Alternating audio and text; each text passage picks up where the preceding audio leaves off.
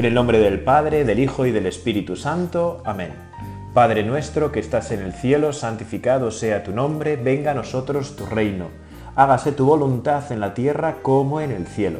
Danos hoy nuestro pan de cada día, perdona nuestras ofensas, como también nosotros perdonamos a los que nos ofenden. No nos dejes caer la tentación y líbranos del mal. Amén. Pues qué bien, Señor, ¿verdad? Tener este rato de estar en tu presencia, ¿verdad? Qué grande es que tú y yo, allá cuando queramos, cuando nos dé la gana, te das cuenta de la suerte que tenemos. Nos ponemos en presencia de Dios y ala, a rezar, a disfrutar de ti, Señor. Y además hoy lo vamos a hacer con una página muy hermosa del Evangelio. Del Evangelio según San Marcos, que lo podemos encontrar en el capítulo 2, versículos 1 al 12. Un milagro de Jesús un milagro tuyo, Señor, ¿verdad? Conocidísimo, que a todos nos puede dar abundante fruto en nuestra vida. Y al cabo de unos días entró de nuevo en Cafarnaún. Se supo que estaba en casa, y se juntaron tantos que ni siquiera ante la puerta había ya sitio, y les predicaba la palabra.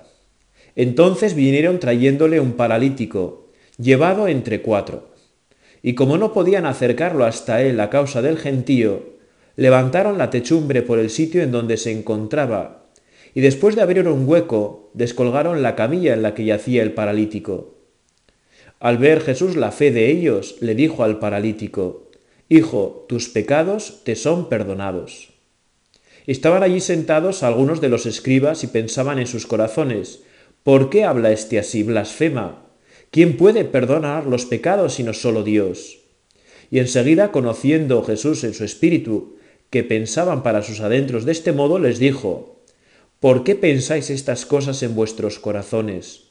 ¿Qué es más fácil, decirle al paralítico, tus pecados te son perdonados, o decirle, levántate, toma tu camilla y anda?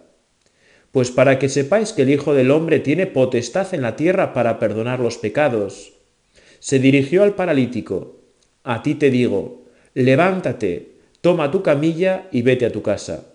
Y se levantó, y al instante tomó la camilla y salió en presencia de todos, de manera que todos quedaron admirados y glorificaron a Dios diciendo, nunca hemos visto nada parecido.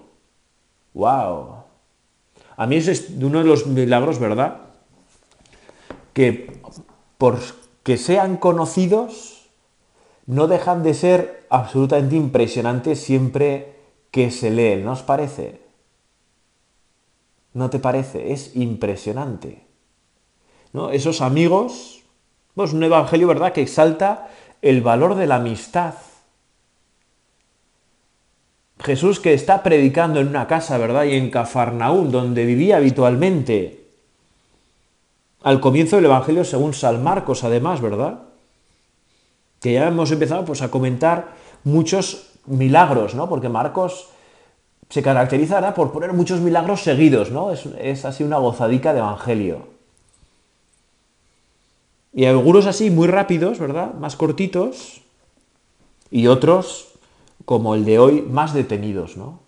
Con más, eh, con más detenimiento, con más claves, ¿no? Con más fuerza. Y está, pues ahí, ¿verdad? En Cafarraún, en casa. Y es, a mí siempre me impresiona que allá donde estás tú, Señor, se reúne gente. En los evangelios, ¿verdad? Allá donde está el Señor, la gente se agolpa alrededor. Tienen deseos de escucharte. Bueno, hoy también tenemos deseos de escucharte, ¿verdad, Señor? A veces te buscamos donde no se te encuentra pero tenemos deseos de escucharte.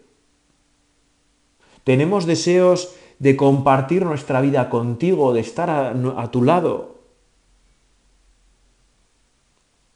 Es bonito, ¿verdad? Porque se supo que estaba en casa y se juntaron tantos que ni siquiera ante la puerta había ya sitio. O sea, la, la casa estaba a rebosar y a la puerta seguía habiendo gente deseosos de estar con el Señor, de escuchar algo, por poco que fuera, de escucharte, Señor. Bueno, ojalá que también tú y yo, ¿verdad? Tengamos esos deseos grandes de escucharte, Señor, de enterarnos dónde estás y correr a tu presencia. Bueno, hoy tenemos la suerte, ¿verdad? La ventaja de que Jesús eh, no se mueve, ¿no? Y es una ventaja. Está en nuestras parroquias, en nuestras catedrales, en los santuarios, en cada sagrario. Y ahí estás tú, Señor. Y ahí tenemos la oportunidad de encontrarnos contigo.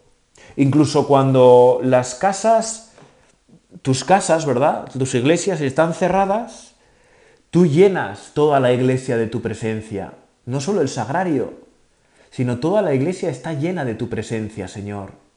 Y por eso podemos tomarnos las iglesias como si de sagrario se trataran. Y poder hacer la oración, bueno, pues sentados en un banco delante de una iglesia, si es que está cerrada, ¿no?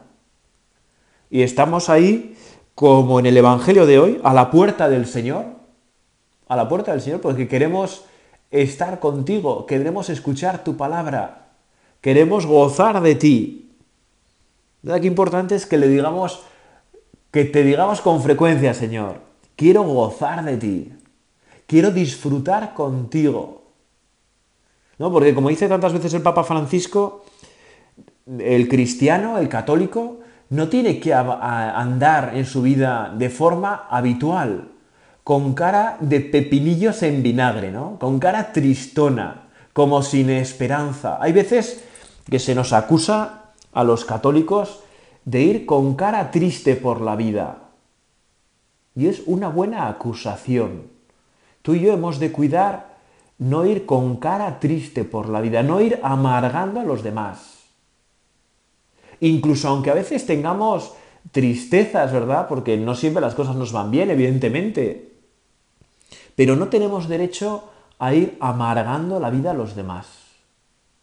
Por eso, Señor, ayúdanos a disfrutar de tu presencia, a gozarnos contigo, a vivir el, conjunto de nuestra vida en tu presencia.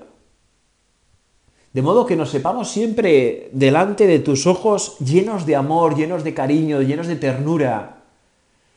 Y que entonces así podamos vivir nuestra vida de otra manera, ¿no? Con esos deseos grandes de encontrarnos contigo, Señor, a cada paso, en cada momento, ¿no? No sé qué estás haciendo ahora, ¿no? En este rato de oración.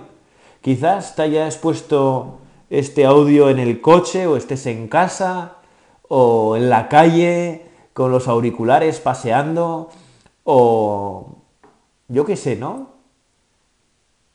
Pero tú y yo estamos en presencia de la Santísima Trinidad.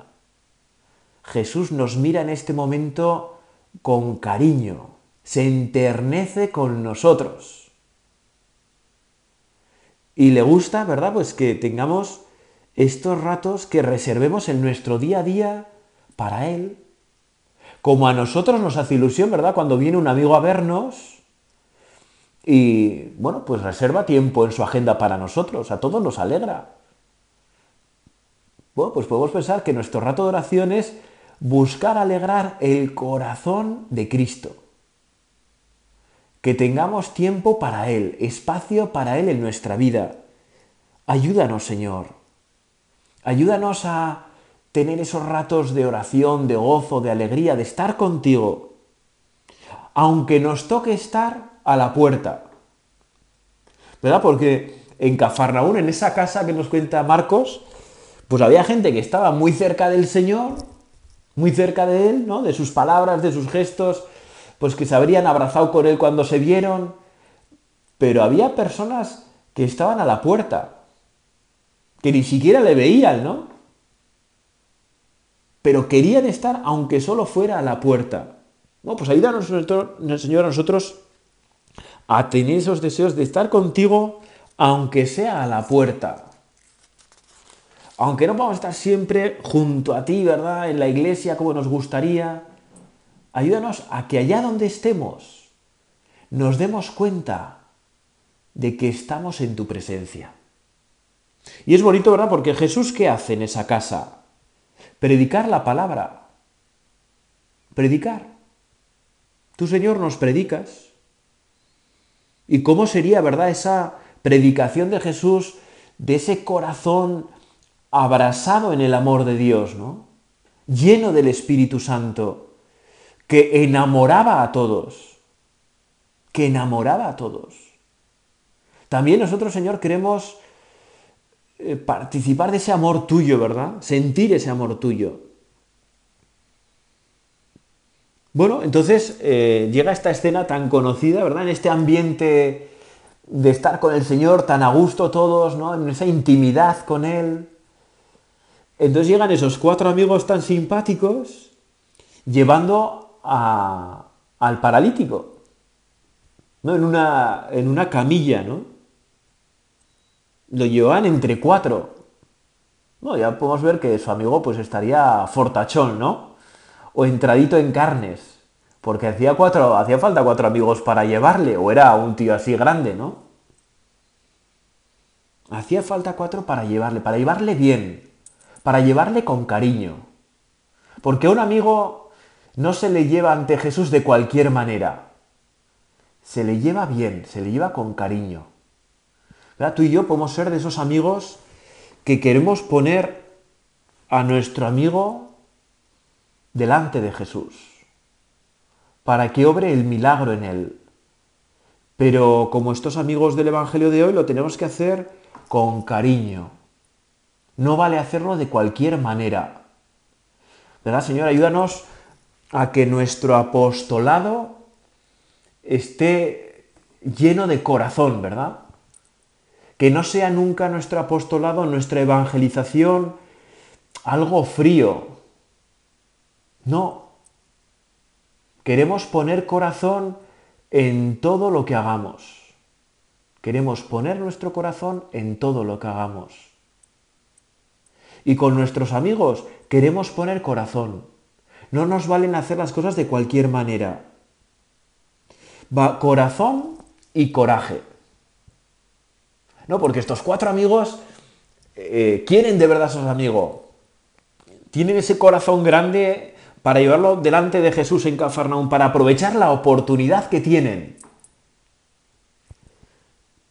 No nos dice nada el Evangelio del amigo, aunque podemos pensar, ¿verdad?, que estaba deseoso. Yo he visto a veces, a veces en algunas películas que representan a este amigo como incomodado, ¿no? Como perezoso, como un poco lánguido con cara larga, ¿no? Yo no me lo imagino así. Yo me lo imagino profundamente agradecido con sus amigos. Yo lo imagino con un corazón lleno de esperanza, con muchas ganas de estar delante de Jesús. Aunque tuviera esa parálisis. Bueno, también nosotros, ¿verdad? Cuando, cuando el pecado nos paraliza, en realidad algo dentro de nosotros nos impulsa a estar contigo, Señor, a que tú nos sanes, a que tú nos cures, a que tú nos perdones, nos absuelvas, nos revitalices de nuevo. Bueno, pues yo pienso que así estaría este hombre, ¿no? Paralizado por la enfermedad, pero con ganas de ser sanado, de ser curado. Y estos amigos que tienen un gran corazón, como digo, tienen también mucho coraje, ¿no? Porque nada les detiene. Y eso es maravilloso. Nada detiene a los amigos del paralítico. ¿No? Y se encuentran, bueno, pues todo un poco en contra, ¿no? Como a veces nos podemos encontrar nosotros en el apostolado, ¿no? En la evangelización. Que de repente todo está en contra. Que habíamos hecho unos proyectos muy buenos, unos planes muy buenos, con muchas ganas, con mucho tal, pero de repente todo está en contra. De repente todo nos puede llegar a paralizar. ¿No? Porque estos amigos llegan con toda su alegría, pues han enterado que Jesús está en Cafarnaún en su casa y le llevan a, su amigo paralítico en la camilla ¿no? y se encuentran que eh, su, la casa donde está Jesús está abarrotada, que no cabe un alfiler. ¿no? Y se podían haber desanimado y decir, bueno, pues hemos intentado, ¿qué vamos a hacer? Otro día será. ¿No? Porque parece, a veces nos puede pasar, ¿no? Que hemos puesto muchas esperanzas en un plan y parece que todo se tuerce. ¿Verdad? Hemos rezado mucho por una persona para que se encuentre con Jesucristo y en el momento que tal todo se tuerce. Bueno, estos amigos, ¿verdad? Nos enseñan a, a tener creatividad que es algo muy importante en la evangelización, en el apostolado, ¿no? Ser creativos, ser creativos. Que no podemos entrar por la puerta, no hay ningún problema. Como la techumbre era plana, subimos arriba, abrimos el techo y descolgamos a nuestro amigo. No hay ningún problema, ¿no? Y tú dices, oh Dios mío, qué locura más grande, ¿no? Qué locura más grande. Qué locura más grande. Porque yo pienso, no, bueno, o sea, ya siempre yo que los evangelios siempre me sitúo, ¿verdad? Y como un personaje más, como si presente me hallase, que decías Ignacio de Loyola, es algo que nunca me ha costado, ¿no? Desde crío. Y dices, bueno, tú subir a un tejado por una escalera y tal y cual, bueno, bien, te lo compro. Ala, subir a un paralítico en su camilla sin que se te caiga. Bueno, pues no sé cómo lo harían, ¿verdad? Pero de hecho, sabemos que lo suben con la camilla, porque de arriba lo descuelgan. En la camilla, no lo descuelgan sin más, ¿no? Bueno, nada les detiene. Quizás tú y yo, en nuestro apostolado, en nuestra evangelización, tengamos que pedir al Espíritu Santo santa audacia. Que seamos audaces. Que nada nos detenga que le echemos coraje a la vida apostólica, a la vida cristiana. ¿Cómo cambiaría nuestra vida si realmente la vivimos con audacia? Si la vivimos con coraje? Si en los obstáculos que se nos presentan descubrimos oportunidades de crecer, ¿no? Es bonito porque estos cuatro amigos que iban con el paralítico se podían haber visto paralizados, bloqueados, pero no, no. Los obstáculos son para ellos eh, cosas a saltar, ¿no? A crecer, a crecer.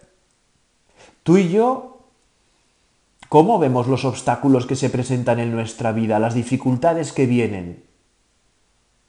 como obstáculos a vencer o como muros que nos frenan y paralizan, ¿no? Señor, pues darnos la gracia de que cada obstáculo que se nos presente lo veamos como una oportunidad en la que crecer en virtudes, quizás en paciencia, quizás en audacia, quizás en coraje, en valentía, en generosidad, Tantas virtudes que crecen en nosotros cuando nos encontramos dificultades, cuando nos encontramos obstáculos y que nos permiten vivir con una mayor grandeza de ánimo, ¿no? Con una mayor magnanimidad. Que eso es, ¿no? Grandeza de ánimo, magnanimidad, ser magnánimos. Tener ese corazón como el tuyo, ¿verdad? Le podemos decir ahora en nuestra oración al Señor. Jesús, haz mi corazón semejante al tuyo. Jesús manso y humilde de corazón, haz mi corazón semejante al tuyo. Jesús manso y humilde de corazón, haz mi corazón semejante al tuyo. Porque el corazón de Cristo, tu corazón Señor, no se detiene ante nada, ante nada. Bueno, total, que eso, desmontan el techo, ¿verdad? Bajan con cuidado, que no es nada fácil, ¿eh? No es nada fácil. Bajar a un paralítico en una camilla con cuerdas desde un techo al suelo no es nada fácil. Bueno, imaginaros el estupor de la gente, ¿no? Es imposible, es imposible que todo fuera estupendo y fantástico, ¿no? Sino, bueno, el propietario de la casa estaría diciendo, pero ¿qué hacéis? ¿Qué locura estáis? Que me estáis destrozando la casa. Bueno, y cuando tú revientas un tejado, pues cae mucho polvo, cae mucha tierra, cae muchos palos, lo que haya, ¿no? Lo cuando había mucha gente quejándose, oye, pero ¿qué es esto? Que estamos aquí en este momento de intimidad con el Señor y de repente, ¿no? Se nos está desmontando la casa, pero ¿qué pasa? Que estés bajando, ¿no? O sea, no cabe un alfiler y meten a un paralítico tumbado. Bueno, ¿qué es esto? ¿Qué es esto? Pero Jesús sabe mirar. Tú, Señor, nos sabes mirar bien. Tú, Señor, siempre miras bien. Yo siempre me he imaginado este Evangelio, ¿verdad? Jesucristo sonriendo, haciendo fiesta, ¿no? Viendo, bueno, la pasada que eran esos amigos, ¿no? Que nada les detiene. Que han destrozado la casa para poder meter al paralítico y estaría alegre y contento. Y por mucho que le cayera encima lo que fuera, ¿no? Que algo le tocaría, estaba contento. Estaba contento porque estaba deseando que la, que la salvación de Dios, su redención, llegara a todos. Y quería salvar de sus pecados a ese paralítico como Jesús está deseando salvarnos de nuestros pecados a cada uno de nosotros. ¿No? Cuando nosotros nos presentamos con nuestro pecado ante Jesús, pues no siempre estamos bien dispuestos del todo, ¿no? Con toda la confianza en nuestro corazón. Pero en ese momento Jesús nos mira con un inmenso cariño. Con un inmenso cariño. Cada vez que tú y yo nos arrodillamos en el confesionario pidiendo la absolución de nuestros pecados, Jesús nos miras con un inmenso cariño. Con un inmenso cariño. No cabe otra cosa. No cabe otra cosa. ¿Verdad? Hijo, tus pecados te son perdonados. Nadie esperaba esto. Hijo, tus pecados te son perdonados. Impresionante. Porque Jesús mira de otra manera. Allá donde todos veían nada más que un paralítico, un tullido, alguien que no valía para nada en la sociedad de aquel tiempo, ¿verdad? Jesús ve en su corazón Jesús mira en su alma. Jesús no descubre un tullido. Jesús no descubre un inútil.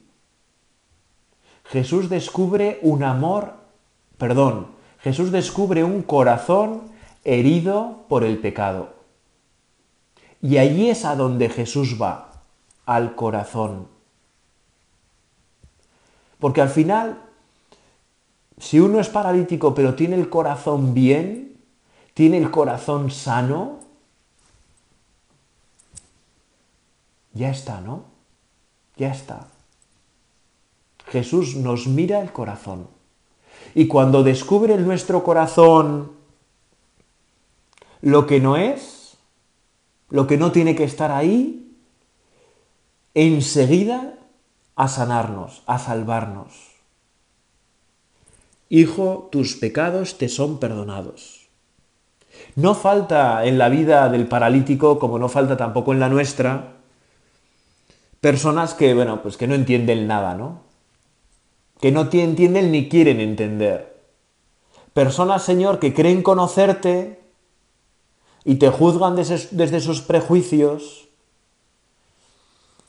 pero no te quieren entender, ¿no? No quieren conocer la verdad sobre ti. Y a veces tú y yo podemos estar en ese grupo de personas poniendo la zancadilla, ¿no? Estaban allí sentados algunos de los escribas y pensaban en sus corazones, ¿por qué habla este así? Blasfema. ¿Quién puede perdonar los pecados sino solo Dios? Wow. Quizás tú y yo a veces nos hemos encontrado en este grupo de escribas, ¿no? Juzgando sin misericordia a todos pues Señor, perdónanos. Danos humildad para reconocer las veces que nos ponemos a enjuiciar sin misericordia, sin conocimiento. Ayúdanos, Señor. Ayúdanos. Ayúdanos a tener ese corazón lleno de misericordia como el tuyo. Ese corazón generoso. Ese corazón que mira el corazón que mira el bien, que trata de descubrir la verdad, ¿verdad? Ayúdanos. Y además Jesús, ¿verdad? Conoce lo que hay en el corazón de cada uno. Qué diferencia, ¿verdad? Jesús que ha visto el corazón del paralítico, ya ha visto un corazón deseoso de perdón, de misericordia, pero también ve el corazón de esos que critican. Jesús ve el corazón de los criticones. ¿Por qué pensáis estas cosas en vuestros corazones? ¿Qué es más fácil decirle al paralítico, tus pecados te son perdonados? o decirle, levántate, toma tu camilla y anda? ¿Qué es más difícil?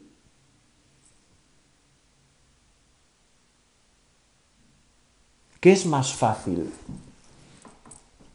Para Jesús era mucho más fácil decir, oye, mira, coge tu camilla y vete, ¿no? Levántate, coge tu camilla y vete. Porque perdonar los pecados al paralítico suponía para ti, Señor, tu muerte y resurrección, ¿verdad? Y sin embargo, un milagro de curar, pues no siempre, ¿verdad? Como los profetas del Antiguo Testamento,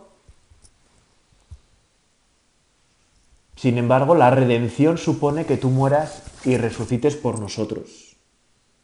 Y por eso Jesús, ante esos criticones, se entristece. a ver, chicos, que no os enteráis de nada, ¿no? Que no os enteréis de nada, que es más fácil. Pues para que sepáis que el Hijo del Hombre tiene potestad en la tierra para perdonar los pecados, se dirige al paralítico, deja de mirarles a ellos, le mira de no al paralítico. A ti te digo, levántate, toma tu camilla y vete a tu casa. Y ahí vemos la actitud del paralítico, ahí vemos el corazón del paralítico. Y se levantó y al instante tomó la camilla y salió en presencia de todos.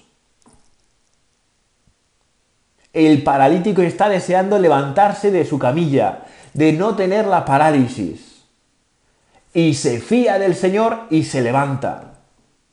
Una palabra del Señor hace que el paralítico se levante de la camilla. Una palabra del Señor hace que tú y yo nos levantemos del pecado. Eso es lo impresionante. Eso es lo impresionante. Señor, ayúdanos a fiarnos de tu palabra. Esa palabra de vida, esa palabra de luz, esa palabra llena de fuerza esa palabra que nos levanta, que nos perdona, que nos hace caminar de otra manera en nuestra vida. Señor, haz que me fíe de tu palabra. Que tu palabra, Señor, no sea para mí como cualquier otra palabra que leo en Twitter, en Instagram, que veo, pues, yo qué sé, las noticias que escucho en la radio, que tu palabra para mí sea distinta, Señor, que me fíe de verdad, que me fíe de verdad de tu palabra. Concédemelo, Señor. Que como el paralítico, cuando me animes a levantarme, yo me levante e inmediatamente. ¿Cómo iría ese paralítico, no? Lleno de alegría, lleno de gozo, lleno de fuerza. ¿Qué es lo que dice al final todo el mundo? Nunca hemos visto nada parecido. Aquel paralítico se fue curado y salvado. Curado y salvado. Se fue sin la parálisis de las piernas y sin la parálisis del corazón. María, tú que eres nuestra madre, que te queremos con locura. Tú que te fiaste de la palabra de Dios a través del arcángel. Ayúdanos a fiarnos siempre de la palabra de Dios, de la palabra de Jesús. Hágase el mí según tu palabra. Dios te salve María, llena eres de gracia, el Señor es contigo. Bendita tú eres entre todas las mujeres, y bendito es el fruto de tu vientre Jesús. Santa María, Madre de Dios, ruega por nosotros pecadores, ahora y en la hora de nuestra muerte. Amén.